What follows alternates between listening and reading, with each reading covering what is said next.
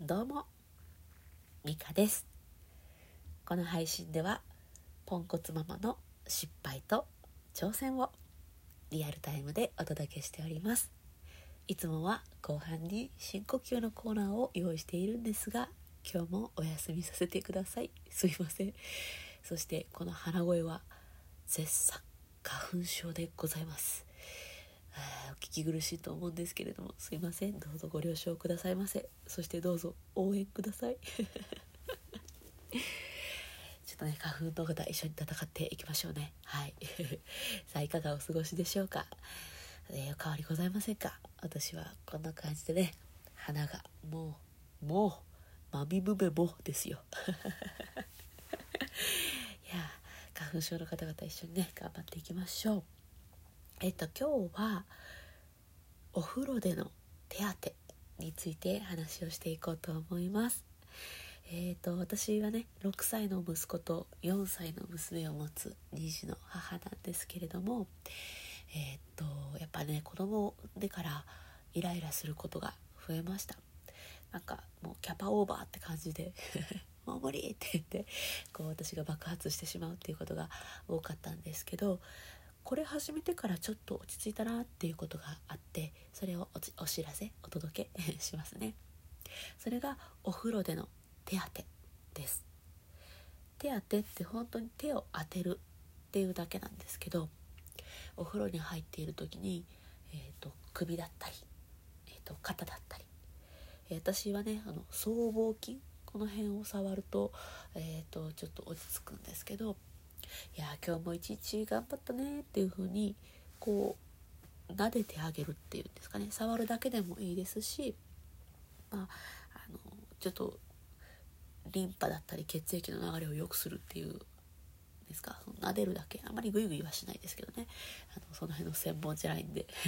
専門分野は違うんですけどそういうふうにこうちょっと撫で撫でよしよししてあげてああ今日もいっぱい頑張ったねってやってあげたりするとちょっとねいいですよいい感じです。毎日触っているとあ今日はちょっと張ってるなとかあれ今日はちょっとすっきりしてるじゃない？とか自分の体のこと自分の体の変化に気づけたりするのでよりねこう自分に「お疲れさん 」ってこう言ってあげやすいです。で心が疲れた時なんかは私その心臓の辺りをこうやってね手を当てて「いや頑張ったよ。よくやったよ私っていう風に 自分を慰めたりしてるんですけどこの手当がなかなか、うん、いいんじゃないかなと思って、えー、今日はねお話をしております。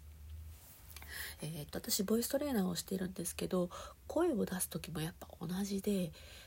手を当てることで、えーとまあ、声が出しやすくなったりとか力を抜きやすくなったりそういうことがあるんですね。本当に別に手当てるだけです。何も筋肉をどうこうとかえっ、と何て言うんですかね。してないんですけど手を当てるだけで、うん、体に変化が起きるんですよね。すごい不思議、うん、なので、まあ、歌に関係なくってもこうやってね体に手を当てて自分をねぎらってあげる。これだけでもかなりうーん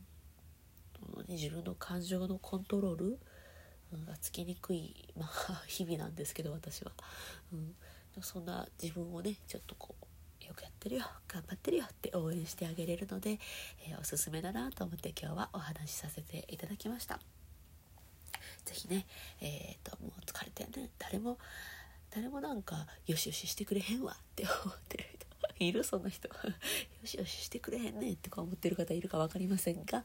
えー、ぜひぜひ自分で自分に手当てをしてあげると、えー、いい効果があるんじゃないかなと思いますのでよかったら参考にして真似してみてください。